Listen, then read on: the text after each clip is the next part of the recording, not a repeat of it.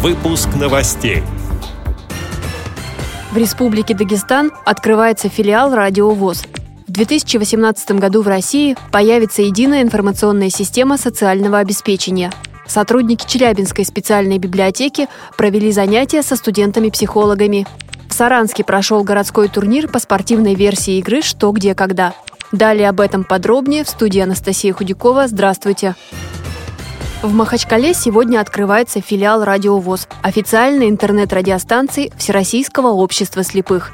Работа по открытию корпунктов в регионах началась в прошлом году. Это уже четвертый филиал. Ранее студии появились в Симферополе, Санкт-Петербурге и в Казани. Главный редактор радиовоз Иван Онищенко рассказал, что в Республике Дагестан уже появилась группа журналистов, которые будут работать на общественных началах. Они будут рассказывать о жизни и проблемах незрячих людей региона. Мы возлагаем очень большие надежды, потому что знаем и ребят, которые проявили себя в рамках э, группы журналистов на фестивале «Крымская осень». Надеемся, что студия заработает в полную силу, и мы будем больше узнавать о мероприятиях, о той жизни наших незрячих, которые они живут на Северном Кавказе.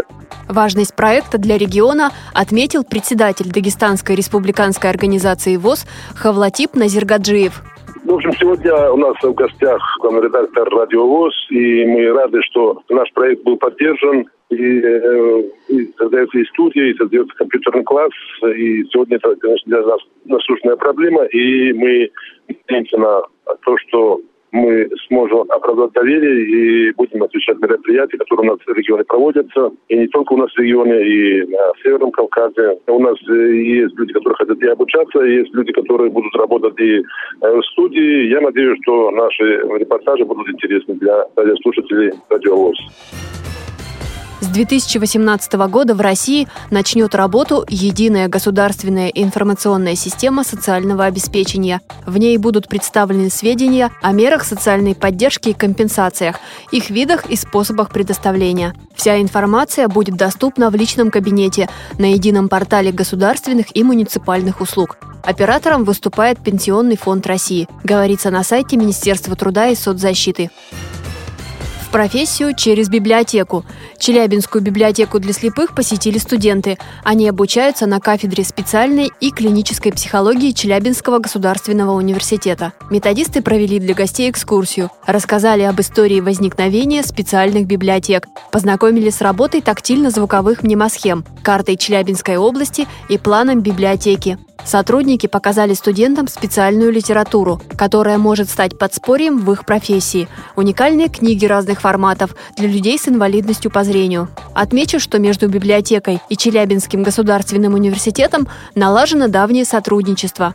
Так, в 2015 году совместно со студентами кафедры специальной и клинической психологии шла работа по изданию рельефно-графического пособия «Урал во время Великой Отечественной войны». А в 2016 на базе библиотеки будущие психологи прошли курс тифлокомментирования. Ведется работа и с Южноуральским государственным гуманитарно-педагогическим университетом, сообщает редактор библиотеки Наталья Шлыгина. Саранской местной организации ВОЗ Республики Мордовия прошел второй городской открытый турнир по спортивной версии игры «Что, где, когда». В нем участвовало семь команд. Игра проходила в два тура. После первого этапа стремление соревноваться только нарастало, ведь команды заработали почти одинаковые баллы, и у всех был шанс на победу. По итогам турнира вперед вырвалась команда «Темная лошадка». Как сообщила председатель Саранской местной организации ВОЗ Елена Сонина, год назад во время проведения первого турнира одновременно чувствовались настороженность и любопытство. Совершенно по-иному было на этот раз. Команд стало больше. Интеллектуальные игры набирают популярность среди незрячих и слабовидящих. Они приходят сюда, чтобы интересно провести время в теплой компании и потренировать ум.